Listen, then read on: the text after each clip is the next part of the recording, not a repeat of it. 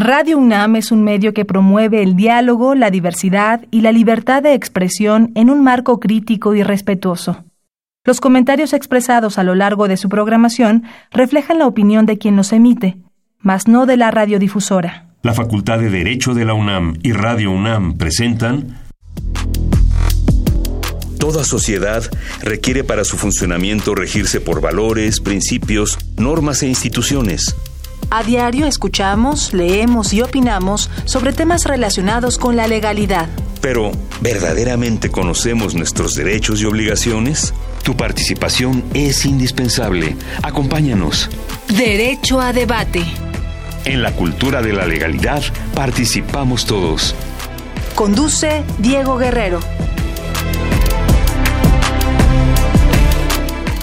Hola, ¿qué tal? Muy buenas tardes, bienvenidas, bienvenidos a Derecho a Debate en la Cultura de la Legalidad. Participamos todos. Mi nombre es Diego Guerrero y les agradecemos que nos estén sintonizando por el 96.1 FM Radio UNAM. El día de hoy vamos a hablar de un tema de gran relevancia, de una sentencia de la Suprema Corte de Justicia de la Nación y todo lo que ha llevado consigo sobre las trabajadoras del hogar. Para ello me acompaña el día de hoy en la conducción Fernanda Sánchez, quien es estudiante de tercer semestre de la facultad, para darnos en primer lugar una introducción. Fernando, un placer tenerte el día de hoy aquí en Derecho a Debate. Un saludo a todas y a todos los que nos acompañan en este programa. Muchas gracias, Diego, por haberme invitado a conducir contigo y por abrir estos espacios para alumnos jóvenes. Muchas veces no se nos dan estas oportunidades y menos con invitados como el que tenemos en este momento. Sin duda, un invitado de lujo. Fernanda, ¿qué sabes sobre el tema que vamos a abordar el día de hoy?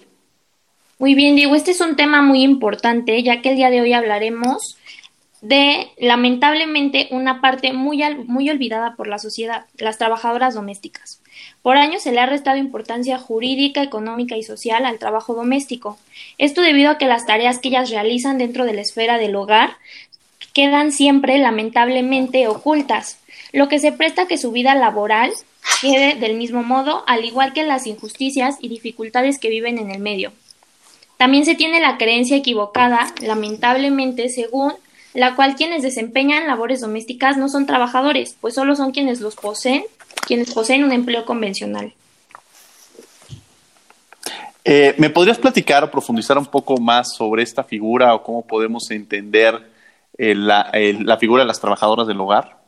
Sí, claro, sin duda. Creo que es muy importante partir de, de, este tema, ya que una trabajadora doméstica o una trabajadora del hogar, según la Ley Federal del Trabajo, nos dice que es aquella que de manera remunerada realiza cuidados, aseos o asistencia de cualquier otra actividad respectiva al hogar en un marco de relación laboral. Esto es muy relevante, ya que a veces las personas suelen confundirse con el hecho de las actividades no remuneradas en el hogar, como lo son Estamos acostumbrados a encontrarlas en las amas de casa, generalmente mujeres, mamás, abuelas, etcétera.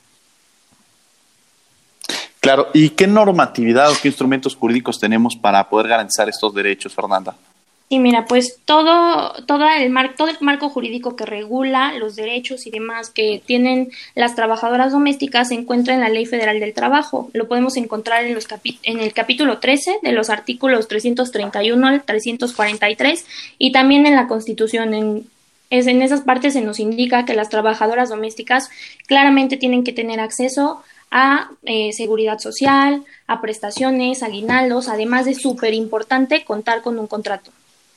Contar, con un contrato, Fernanda ya nos dio un panorama general sobre el tema que vamos a abordar el día de hoy.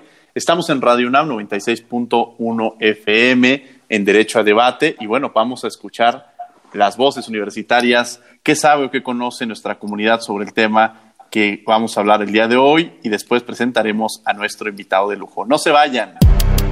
Las voces universitarias.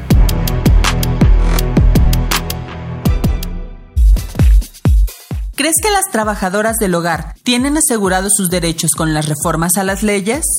Yo creo que sí, debido a que en años anteriores, pues eh, las trabajadoras del hogar no contaban con esta clase de derechos como otros trabajos en general y pues así un ejemplo de ellos, este, pueden acceder al seguro social y pues tener ciertos beneficios. Pues aunque creo que es como una buena iniciativa, eso no asegura que los eh, jefes de estas trabajadoras cumplan con su pues eh, su responsabilidad de darle todas las prestaciones y el seguro a las trabajadoras. No, no creo que tengan este, sus derechos asegurados. las reformas de, ley para las trabajadoras del hogar es un, es un buen avance dado por, presionado por sociedad civil, pero, pero falta saber quién, cómo se va a, a establecer, quién lo va a regular y cómo, y cómo se va a hacer para que esa información llegue a las trabajadoras y puedan exigir sus derechos.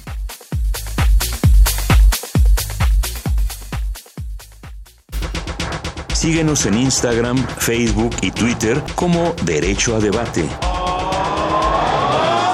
Estás en Radio UNAM 96.1 FM en Derecho a Debate.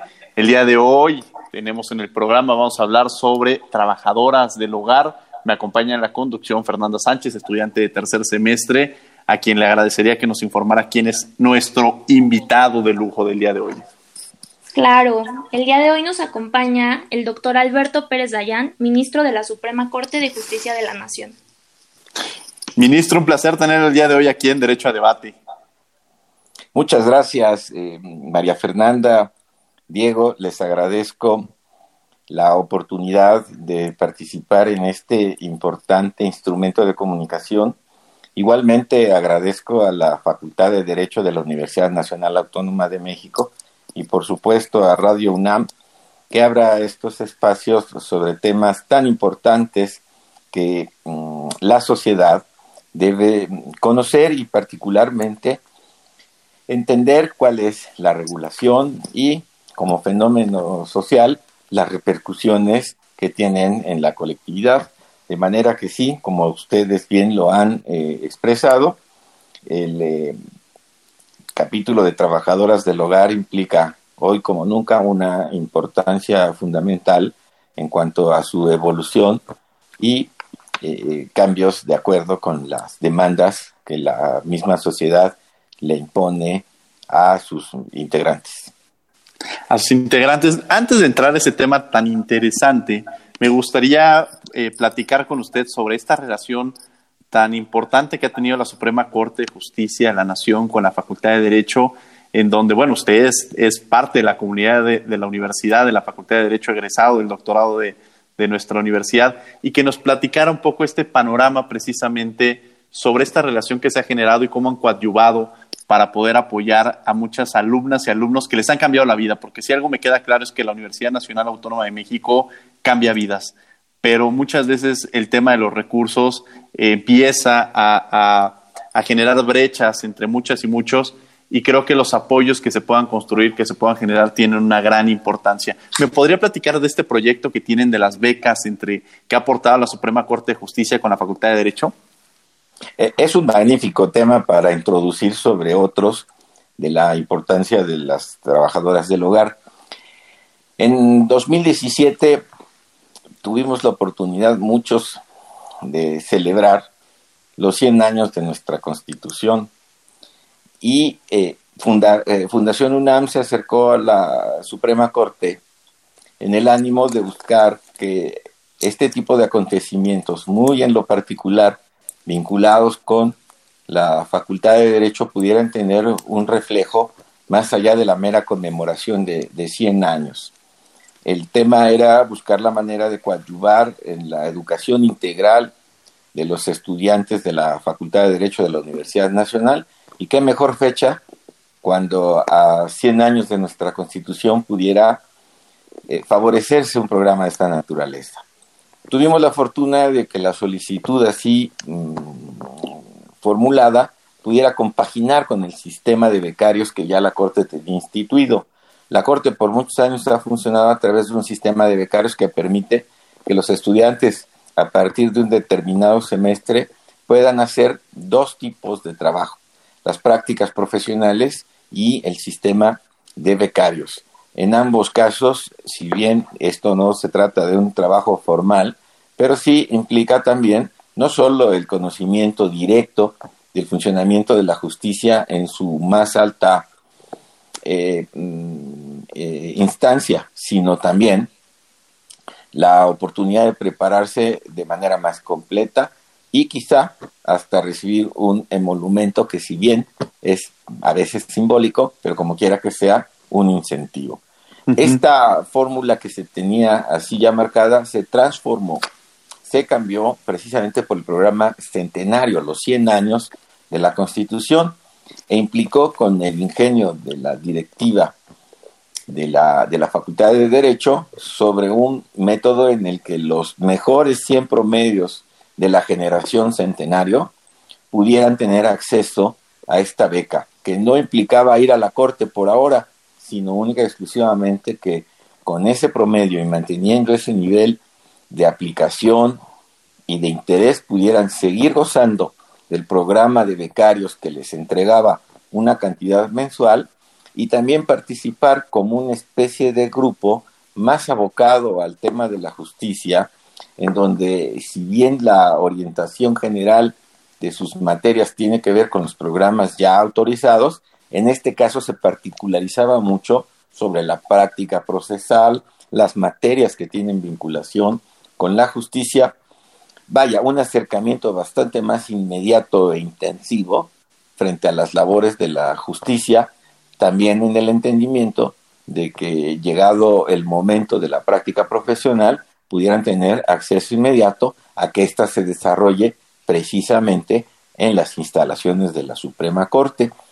Fue tan exitoso este primer programa que inmediatamente después de haber pasado los 100 años, ya dentro de los 101 años de la Constitución, se estableció uno y luego otro más, de manera que cada generación ha privilegiado a los 100 mejores alumnos y alumnas para poder tener esta beca que mensualmente les apoya con eh, una cantidad en lo económico y adicionalmente son parte significativa del desarrollo y creación de las nuevas generaciones que servirán en la judicatura. A grandes rasgos es eso lo que les puedo explicar de este, de este gran, gran lanzamiento y oportunidad entre la Suprema Corte y la Facultad de Derecho.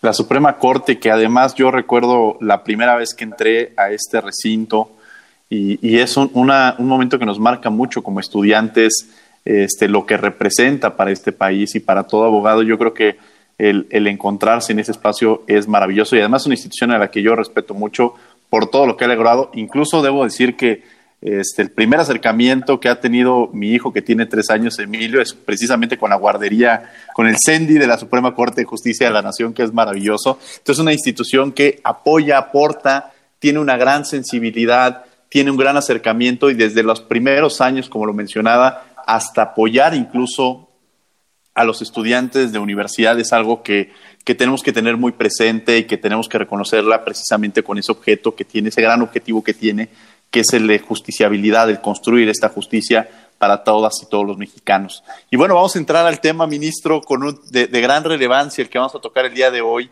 sobre las trabajadoras del hogar. A mí me gustaría que iniciara platicándonos los antecedentes de este, de este asunto tan importante. Claro que sí, con todo gusto. Este es un asunto que resolvió la segunda sala de la Suprema Corte mediante lo que nosotros llamamos una facultad de atracción comenzó con una demanda, pues digamos que dentro de todas las que se conocen, bastante ordinaria. Eh, la relación de trabajo entre el patrón y el obrero se rige por las relaciones que se establecen bajo la misma formalidad entre, entre ambos y tienen como normatividad la ley federal del trabajo. Cuando hay una diferencia entre ellos, existen tribunales de trabajo llamados juntas de conciliación que conocen precisamente de las diferencias. Es así que eh, una persona que trabajaba en el hogar, luego de 51 años ininterrumpidos, demandó ante la Junta Local de Conciliación a su patrona, argumentando pues que había sido despedido injustificadamente. Su demanda realmente no tendría ninguna otra dificultad y diferencia que con las demás si no fuera por un par de factores. Dentro de lo común, solicitaba una indemnización constitucional. Quiero recordar a todos que la indemnización constitucional es aquella que se cubre cuando se ha despedido a un trabajador por causa injustificada y no se prueba ese, ese despido. A elección del trabajador puede demandar su reintegración a las labores o ya romper de manera definitiva el lazo que le vincula con el patrón. Si es así, pedirá salarios caídos, indemnización constitucional y las prestaciones que no se le hayan cubierto. Si lo que quiere es reintegrarse, demanda la reinstalación. Este no era un caso de reinstalación, 51 años de trabajo, una persona de la tercera edad argumentaba despido injustificado, demandó su indemnización constitucional, el pago de los salarios caídos, el aguinaldo, las vacaciones, la prima vacacional, la prima de antigüedad y el tiempo extraordinario. Sin embargo, la diferencia en este asunto y por qué habría de atraerlo en su conocimiento la Suprema Corte es porque a partir de su propia circunstancia, es decir, 51 años de trabajo, decía, soy igual que cualquier otro trabajador, pero a diferencia de los demás, yo no tengo derecho a una pensión, no tengo derecho a los servicios de seguridad social, y es que la ley me excluye. Y efectivamente, la ley federal del trabajo y la ley del seguro social, entre otras tantas circunstancias, decían, no se estará obligado a cubrir la, la cuota de seguridad social tratándose de trabajadoras del hogar. Entonces, entre su demanda incluyó, quiero que se me inscriba retroactivamente, considerando mis 51 años, y a partir de eso que se condene a la parte patronal a pagar lo que corresponda para que yo goce de una pensión. Ese era básicamente el inicio del asunto. El inicio del asunto. Y bueno, nos acompaña Fernanda, quien además vi que estuvo muy interesada en este tema y, la vi que estuvo investigando dentro del mismo y lo platicamos hoy por la mañana. Fernanda. Sí, muchas gracias por, por todo lo que nos acaba de comentar, ministro. Realmente aquí a mí me surge una duda que ya tenía un poco planeada preguntarle. Como usted ya nos comenta, eh, la seguridad social, en este caso el servicio social, eh, la inscripción al servicio social, no, no estaba prevista en la ley de forma explícita. ¿Por qué? Porque los patronarios tenían o los empleadores tenían la capacidad de elegir o no si iban a inscribir al Seguro Social a sus empleadas. Sin duda, al leer la Ley Federal de Trabajo, hay un, hubo, hubo, una parte con la que yo me encontré que realmente me llamó mucho la atención. ¿Por qué?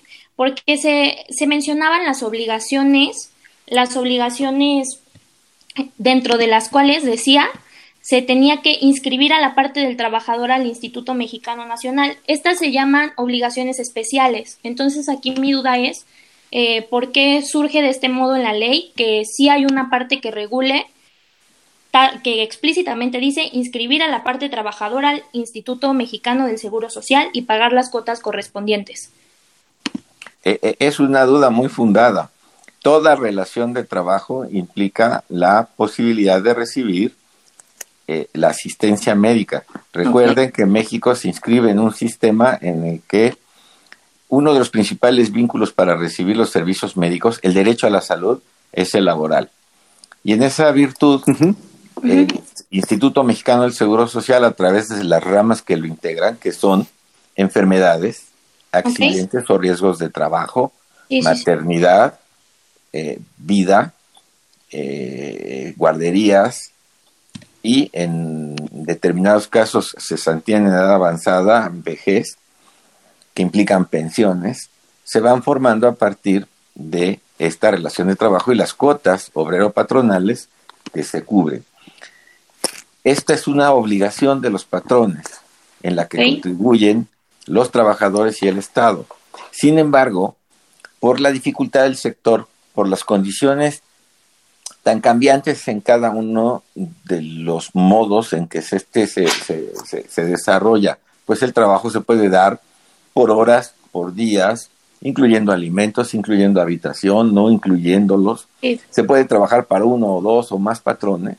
Había generado siempre la dificultad de tratar de asimilarlos a un régimen, de manera que la ley optó simple y sencillamente frente a tanta dificultad de decir no se está obligado por parte del patrón a inscribir a los trabajadores, lo cual provocaba lo que tú apuntas, una diferencia injustificada, porque cualquier otra relación de trabajo lleva la obligación del patrón de inscribir y pagar, que a su vez se ve beneficiado en cuanto a que si llegara a suceder una enfermedad de trabajo, un accidente, un tema de maternidad, se ve subrogado. El Seguro Social se encarga de la atención médica y finalmente de las pensiones.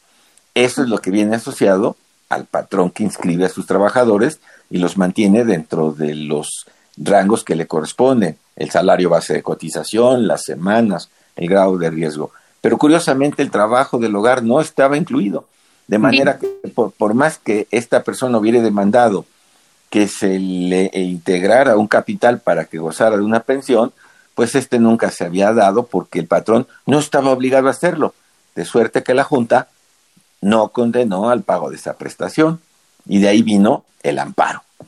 Sí, justamente me gustaría retomar con usted y seguir abordando este tema, ya que me parece muy interesante, puesto que por lo que pude investigar y los medios que se nos dan a través de el internet y demás, pude leer que fue a partir precisamente de este amparo que actualmente hay un programa piloto que me parece se está llevando a cabo eh, a partir del 20 de enero de 2020 para poder inscribir a estas mujeres. Y digo mujeres, ¿por qué? Porque también es un dato real que abordaremos, supongo, conforme avance la conversación en cuestión de género, porque mujeres siempre son las que se terminan dedicando a los trabajos domésticos.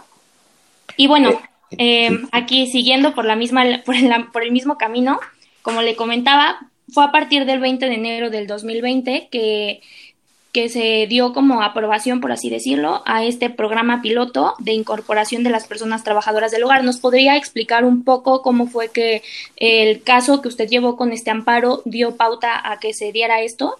Sí, claro que sí. Eh, que a mí me gustaría, eh, ministro, perdón que lo interrumpa, irnos un poco más atrás, que nos siga platicando de todo cómo se desarrolló en la Suprema Corte para después llegar a cómo inciden porque creo que eso es algo, algo que, que, no, no se había visto en la Suprema Corte y usted nos corregirá, cómo se logra incidir en las decisiones de la Suprema Corte para modificar este, instrumentos normativos, para, para modificar políticas públicas. Creo que es uno de los avances más grandes en la historia de la Suprema Corte, ¿no?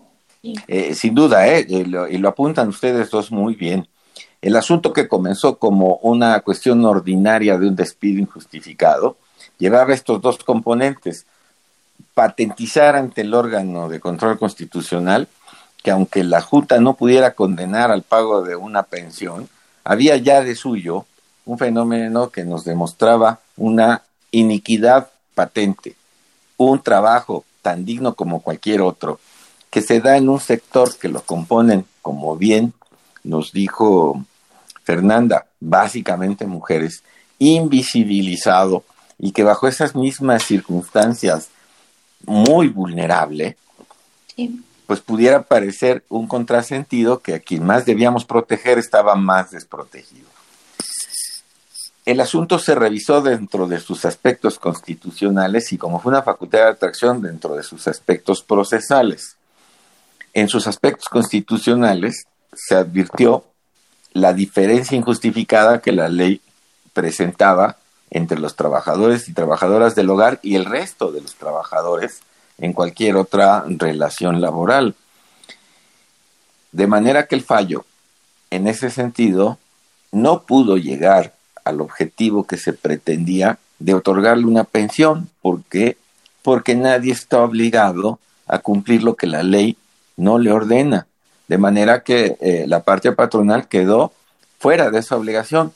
Pero lo importante, como aquí se apuntó, es que en vista de esta circunstancia y considerando que el artículo 1 de la Constitución obliga a las autoridades a vigilar que los derechos humanos se cumplan, al entender que la ley estaba provocando una distorsión de igualdad, se decidió, por el lado este, enteramente procesal, amparar a la quejosa, a la trabajadora, para el efecto de que consideraran que era un despido injustificado por otras razones, y por el otro, al Instituto Mexicano de Seguro Social a desarrollar un programa piloto que ahora diremos en qué consistía, con el ánimo de que si después de 70 años esto había quedado como estaba, hoy ante el cambio se traerían consecuencias dramáticas si de un día para otro resulta que todo el trabajo doméstico, todo el trabajo del hogar, terminaba por concluirse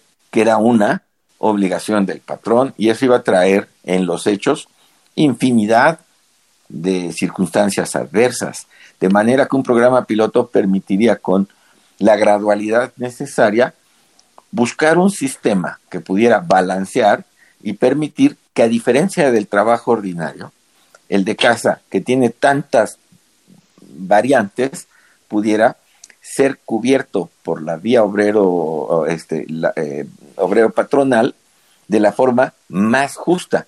Hay que considerar que a diferencia de los del restante de trabajos, en estos el patrón, además de que se presta en su casa, puede ser una madre soltera, puede ser un padre de familia, un adulto mayor, someterlos a las dificultades burocráticas naturales de las altas, bajas, el, salario base de cotización, el grado de siniestralidad, era de alguna manera indebido.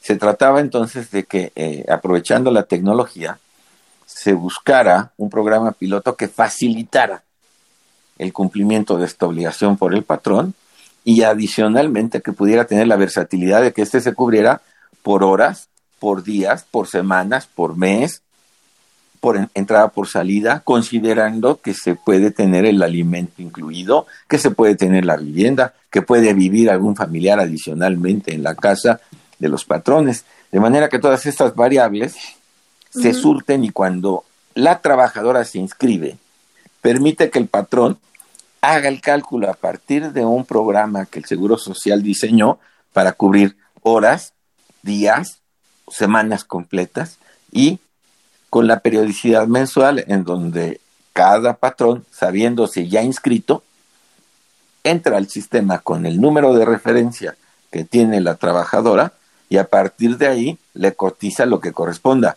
seis horas diarias, le dan una liquidación, la cubre y en la cuenta individual de esta persona ya tiene sumadas todas esas horas prestadas y durante así muchos años podrá finalmente, además de los servicios ordinarios de seguridad social, acceder a una pensión. Por eso el programa piloto. Lo importante, y con ello concluyo en esta primera pregunta, es la sentencia en lo concreto se redujo a declarar, para efectos del juicio, una rescisión injustificada que llevaba el pago de una indemnización y salarios caídos pero le impuso a un tercero, que era el Instituto Mexicano del Seguro Social, la obligación de implementar un programa piloto que se desarrolló a los tres meses a partir de la sentencia, que hoy permite, con esa facilidad, que, que una trabajadora ya inscrita pueda hacer que sus patrones contribuyan con el pago de la cuota correspondiente y sumar, además de cotizaciones para su antigüedad y una eventual pensión, la posibilidad de recibir los servicios básicos de enfermedades, eh, riesgos de trabajo, accidentes, maternidad, guarderías y, como dijimos, eh, seguridad social en caso de muerte. Okay. Hubo dos ejes importantes, ministro, que usted tocó. Referente, por un lado, la disposición del Instituto, bueno, eh, el Instituto Mexicano de, la Seguridad Social, el IMSS, pero por otro lado, el tema del, o sea, tocó otras, de alguna manera tanto una institución como en el ámbito del, poder legislativo, la responsabilidad de legislar en torno al tema. ¿Cómo percibió la sensibilidad o cómo sintió? Usted menciona que a los tres meses se empezó a generar este programa piloto. Seguramente usted tuvo contacto con estas autoridades. ¿Cómo, cómo las sintió, cómo las percibió bajo este gran cambio tan importante en el tema eh, de políticas públicas, pero por otro lado los cambios que se tendrían que hacer en materia legislativa que se tuvieron que desarrollar posterior a esta, a esta resolución de la Suprema Corte de Justicia de la Nación. Eh, eh, es allí parte fundamental de lo que hace que esta sentencia resulte muy diferente de muchas otras, pues trascendió en el ámbito del derecho de manera fundamental. El impacto mediático de una sentencia como esta, que llevó a atraer a los, a los medios de comunicación sobre el conocimiento de una decisión de este tamaño, y la publicidad que sobre el caso eh, aplicó el propio Instituto Mexicano del Seguro Social, entonces teniendo como director al ahora senador Germán Martínez, es que eh, en la convocatoria para el inicio del programa piloto fueron convocados también, fueron llevados los integrantes de, muchos integrantes de la Comisión de Trabajo de la Cámara de Diputados y de la Cámara de Senadores. Y al conocer los alcances de lo que se había resuelto y lo que el Instituto Mexicano del Seguro Social emprendía a partir de esa obligación, es que recogieron, retomaron, amalgamaron todas las iniciativas que existían para cambiar la ley federal del trabajo, con la gratísima sorpresa de que el trabajo unido en estas circunstancias provocó que si la sentencia fue del 5 de diciembre de 2018 y el programa piloto comenzó el 1 de abril del 2019, el propio mes de abril de 2019 ya se tenía dictaminada la reforma a la Ley Federal del Trabajo y del Seguro Social que volvía obligatorio este régimen, desde luego entendiendo con una gradualidad específica para que el patrón tenga tiempo de conocer y el Seguro Social de implementar administrativamente el mejor sistema para que una obligación hoy contraída pudiera ser cumplida de manera correcta.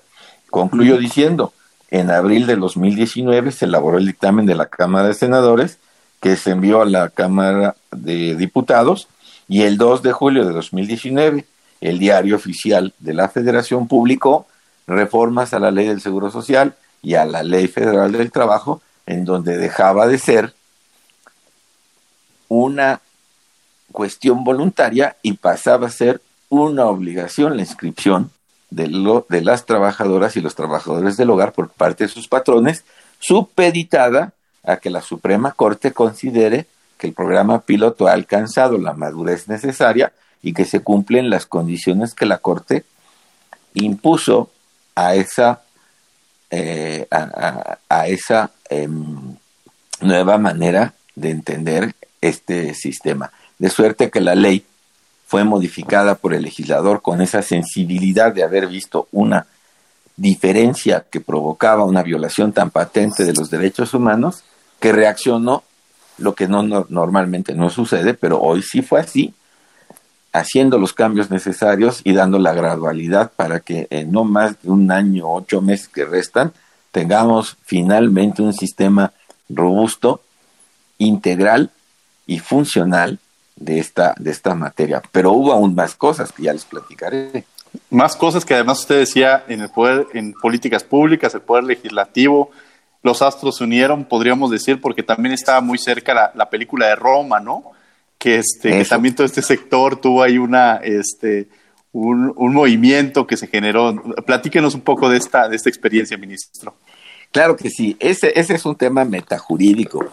En la, eh, eh, eh cuando se estaba preparando la sentencia, desde luego que la alarma en el Poder Ejecutivo en el final del término de la administración anterior siempre era de alto impacto porque pues estaba digamos que en la antesala de un fallo en el que transformaría de manera significativa el trabajo del hogar, las prestaciones de seguridad social y generaría pues siempre un impacto importante en la propia operación del, Seguro Social. Estamos hablando de 2.400.000 trabajadoras para generalizarlo del hogar, más asociados a ellos familiares que también tienen derecho a la seguridad social, digamos que cuatro por cada una de ellas, estamos hablando de alrededor de 10 millones de personas involucradas en este cambio. Fue tanto el impacto mediático que durante la implementación de esta de este programa ya dictado el fallo, eh, eh, se convocó de manera, si quieren ustedes, hasta informal hacia los avances de su cumplimiento. Y es así que ya en, esa, en, ese, en ese ánimo de todos, se incorporó también a estas pláticas, además de los sindicatos de trabajadoras del hogar, la producción de la película Roma. En este caso, el director Alfonso Cuarón coincidió digamos que de manera mm, muy fortuita con el propio devenir procesal de la sentencia, pues la película se exhibió al tiempo en que se estaba dictando o preparando el fallo. Efectivamente, eso nos llevó a tener un entendimiento mayor y una de las cuestiones indudables en donde tanto el arte y la cinematografía como el derecho a través de la sentencia concurrieron fue en dar esa visibilidad.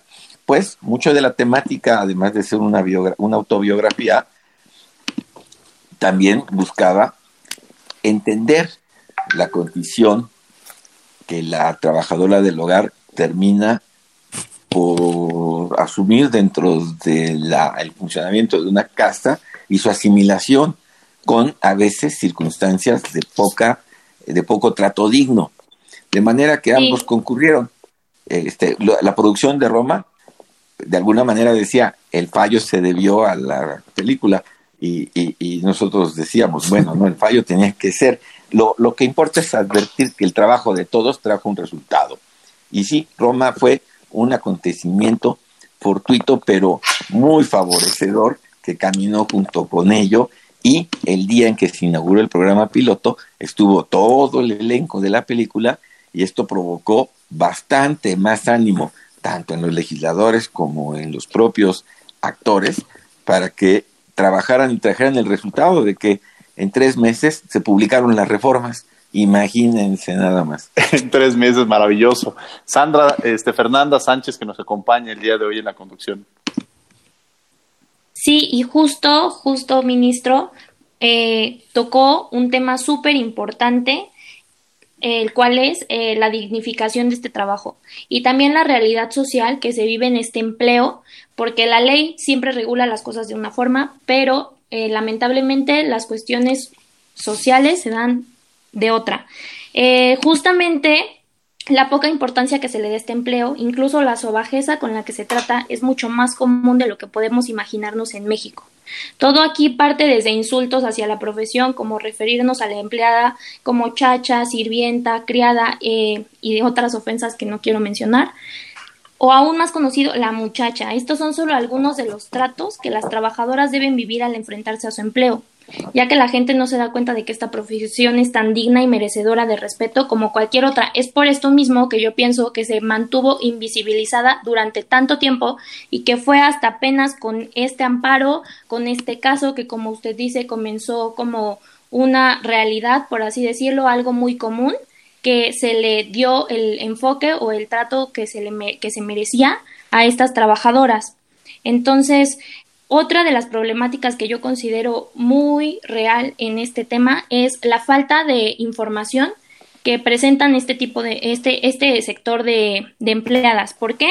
Porque lamentablemente la mayoría de empleadas, lo dicen diversas estadísticas, no tienen acceso a la educación. Al no tener acceso a la, educación, lamentablemente, automáticamente pierden el acceso a la información a sus derechos. Así que mi pregunta aquí es, ¿cómo cree que podríamos lograr que esta, este programa piloto eh, y todas las regulaciones que se le sigue haciendo a la ley para favorecerlas lleguen más a ellas?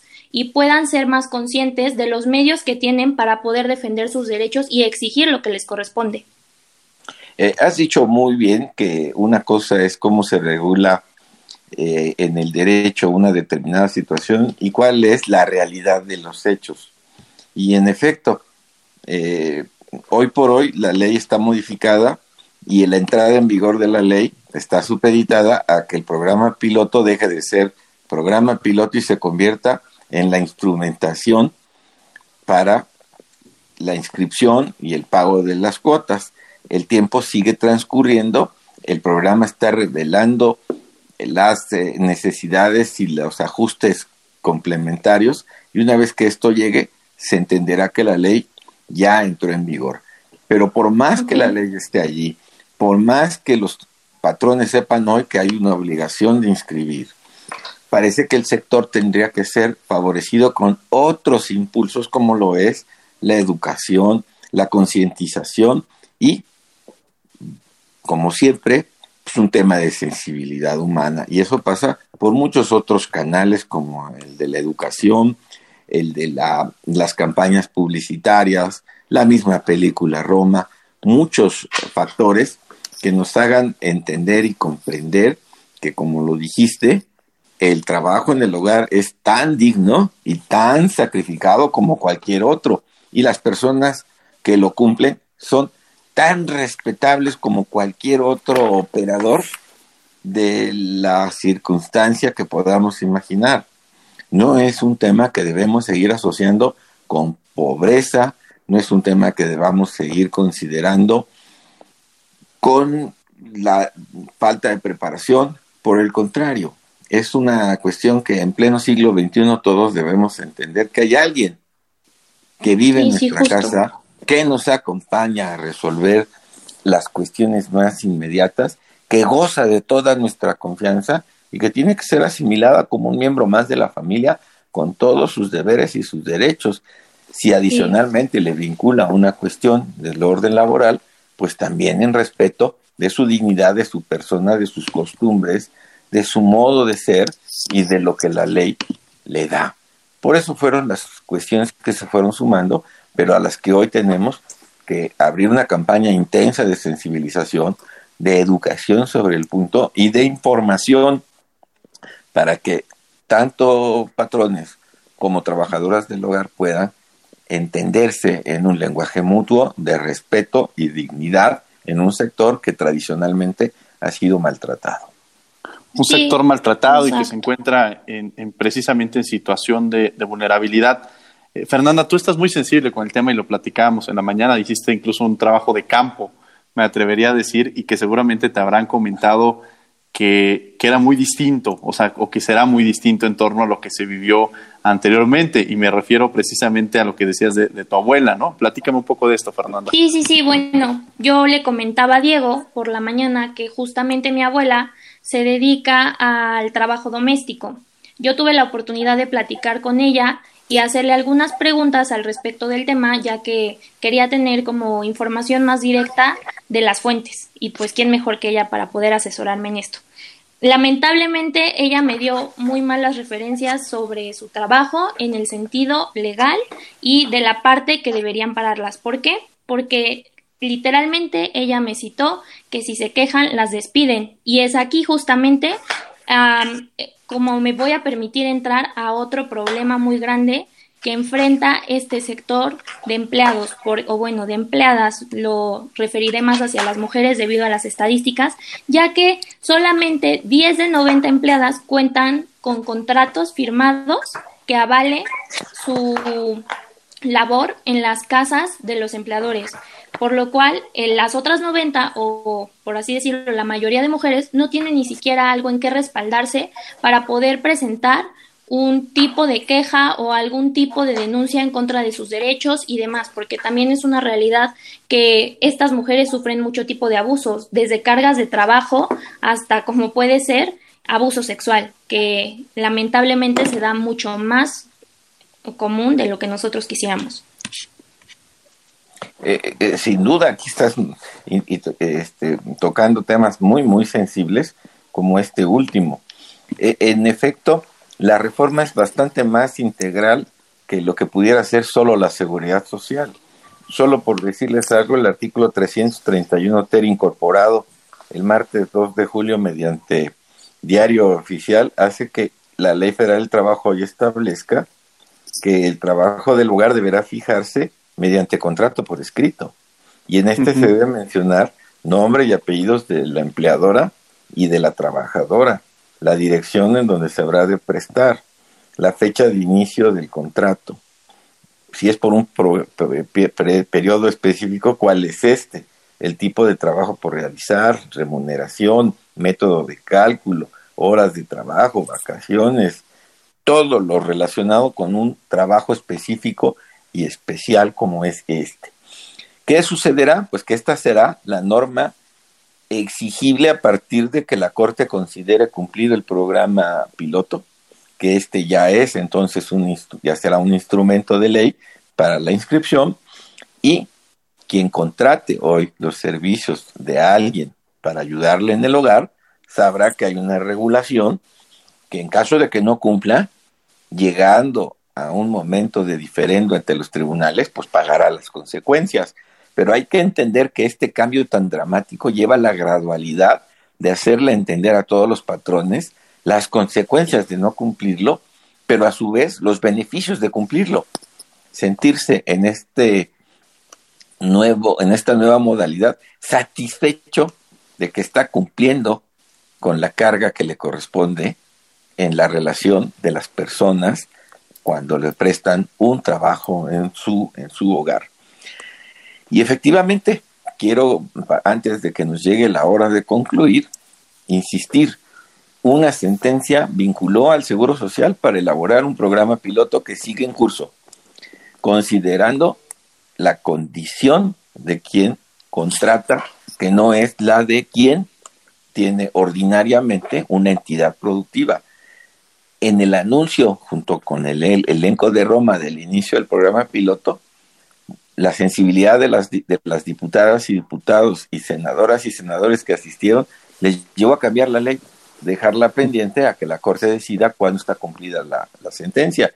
Pero más aún, quedó tan animada la producción de la película Roma, Participant Media, de haber visto que, tal cual ellos dicen, la película Roma cambió todo en México, que no fue tan así, pero sí fue importante, que aplicaron recursos para la producción de unos publicitarios que se presentaron como una especie de premier en la Secretaría de, de, Gobernación con la eh, titular, ministra Sánchez Cordero, y estos que se exhibieron el 26 de noviembre nos convocó, nos convocaron a muchos para verlos, estando ahí sentados.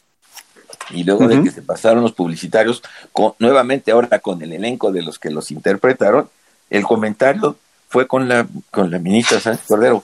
Todavía tenemos pendiente de aprobar el convenio 189 que regula el trabajo digno, es decir, además de la ley, hay un convenio internacional firmado con México y no ratificado que está ahí pendiente. La ministra Sánchez Cordero, que sabía junto con el director del Instituto Mexicano del Seguro Social, Zoé Robledo, que el 5 de diciembre del 2019 habría de cumplirse un año de la sentencia, consideraron conveniente que en, el, eh, en la conferencia matutina desde Palacio Nacional era importante dar a conocer estos resultados. Y fue allí que con el conocimiento del presidente de la República, se activó el mecanismo para la ratificación del convenio. El 5 de diciembre se anunció que se harían los eh, eh, trámites necesarios para que el Senado lo aprobara y el 13 de diciembre, es decir, ocho días después, el, el Senado ratificó el convenio que se acaba de depositar hace dos meses y dentro de un año será obligatorio. Es la primera vez que yo sé que una sentencia provoca inicialmente un programa piloto, una reforma legal y luego la aprobación de un convenio que llevaba 11 años esperando a que fuera ratificado. Estas tres circunstancias hacen estar frente a un caso completamente diferente sobre la nueva cultura de los derechos humanos a partir de su concepción en la Constitución Federal en un grupo altamente vulnerable, no visibilizado, que cobra una importancia fundamental en el orden jurídico mexicano. Sin duda se generaron cambios importantes, eh, ministro. ¿Cuáles serían las asignaturas pendientes? Y ya, vimos que realmente desde el ámbito ejecutivo, legislativo, ¿cuáles serían los cambios importantes? Para mí, básicamente, el que el programa piloto termine por diseñar todo un sistema lo más eh, completo posible que además de eh, permitir que se goce de los derechos de la seguridad social, sea amigable y sencillo para el empleador. Una importante campaña de concientización y de información sobre lo que se tiene que hacer.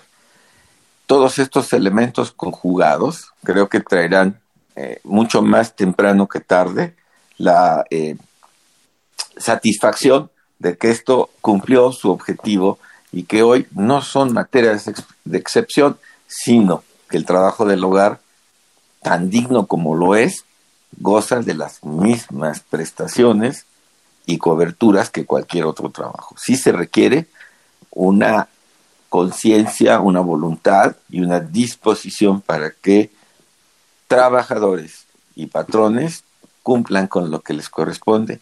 Ese día acuñamos una frase que podría decir, trabajadora del hogar que no esté inscrita al Seguro Social es porque no quiere, no porque no pueda. Efectivamente, nos quedamos con esa, con esa frase. Vamos a un corte, vamos a descubriendo tus derechos. Estamos en Radio UNAM 96.1 FM, en Derecho a Debate. Tenemos un invitado, eh, estamos hablando, el tema del día de hoy es trabajadoras eh, del hogar y tenemos un invitado de lujo, el doctor Alberto Pérez Dayan. Vamos un corte y regresamos aquí a los micrófonos de Radio UNAM. No se vayan. Descubriendo tus derechos. derecho de atención a pasajeros en cada una de las terminales donde operen las líneas aéreas. El servicio de transporte aéreo público deberá contar con un módulo de atención al pasajero en cada una de las terminales donde opere, obligación que resulte exigible antes, durante o una vez finalizado el viaje. Por ello, atenderán al momento las dudas, solicitudes y reclamos de los pasajeros sin embargo, no requiere características ni requisitos mínimos para el módulo respectivo.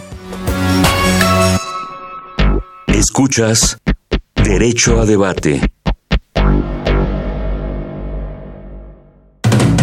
La última y nos vamos. Estamos en Derecho a Debate, 96.1 FM, hablando sobre trabajadoras del hogar y bueno, tenemos como invitado al ministro Alberto Pérez Dayán. En la última nos vamos, ministro, algo que nos quiera comentar para concluir sobre este tema tan importante. Pues además de agradecerles, María Fernanda, por tus muy agudas eh, precisiones, Diego, por tu muy atinada conducción, solo la reflexión para quienes nos escuchan. Eh, este tipo de cambios que se generan desde los tribunales no son obra del ingenio de los juzgadores, sino son los planteamientos que los estudiantes cuando lo son y luego los profesionistas cuando se titulan hacen a través de sus demandas. Con esta nueva visión se resuelven mediante sentencias los conflictos que enfrentan los miembros de la sociedad y con el paso de las instancias llegan hasta la Corte y se convierten en una realidad, en modificaciones al orden establecido y avances hacia una mejor sociedad. Esto entonces surgió del interés de alguien que quiso hacer un planteamiento que se atrevió a cambiar las cosas y que convenció a los tribunales. Estos a su vez dictaron sentencias y movilizaron a las autoridades competentes a producir estos cambios. Es así que entonces la preparación el compromiso y la decisión de quienes plantean los asuntos ante los tribunales trae estos grandes cambios en la vida de las sociedades. Invito a los estudiantes a que en ese ánimo de preparación, una vez que lleguen en su carácter de profesionales, a instar a quienes resuelven a que las cosas cambien, como ustedes dos, que hoy han demostrado cuyo que su conocimiento alcanza precisamente esos límites. Ministro, le agradecemos infinitamente sobre todo este consejo que, le envían los alumnos. Era alguna de las preguntas que teníamos pensado y usted ya nos dio esa referencia y, creo que nos tenemos que quedar con este mensaje. Fernanda Sánchez, muchas gracias. ¿Algo con lo que quieras acotar y cerrar el programa del día de hoy? Bueno, para concluir, quiero agradecerte una vez más, Diego, por haberme invitado y ministro, muchas gracias por la charla de hoy. Fue un honor estar con ustedes pues ojalá esta plática haya servido para generar un poco de conciencia sobre la importancia del trabajo doméstico y por último quiero invitar a la gente a que si conocen empleadas domésticas o hay alguna que nos esté escuchando, se acerquen a Grupo Semillas. El grupo es un sindicato nacional de trabajadoras del hogar y justamente ahí también pueden ayudarlas y orientarlas para poder tramitar todas las cosas que siguen con este super proyecto que nos acaba de platicar lo mejor que se pudo el ministro que nos acompañó. Muchas gracias. Ministro, ha sido un verdadero placer tenerlo el día de hoy aquí en los micrófonos de Derecho a Debate. Un placer haber tenido al doctor Alberto Pérez Dayán, ministro de la Suprema Corte de Justicia de la Nación. Muchas gracias, ministro. Muchas gracias a ustedes y un saludo a todo el auditorio. Fernanda Sánchez, muchas gracias por habernos acompañado. El día de hoy hablamos sobre trabajadoras del hogar en Radio UNAM 96.1 FM. Agradecemos a la Facultad de Derecho y a Radio UNAM En la coordinación y difusión de Yanis Hernández, redacción y voz de las notas Ana Salazar, controles técnicos y producción Paco Ángeles. Y no olviden que nos escuchamos de ley todos los martes. Esto fue Derecho a Debate y siguen la programación de Radio UNAM aquí en 96.1 FM. Por hoy concluye la discusión, pero no se pierdan el próximo tema en Derecho a Debate. En la cultura de la legalidad participamos todos.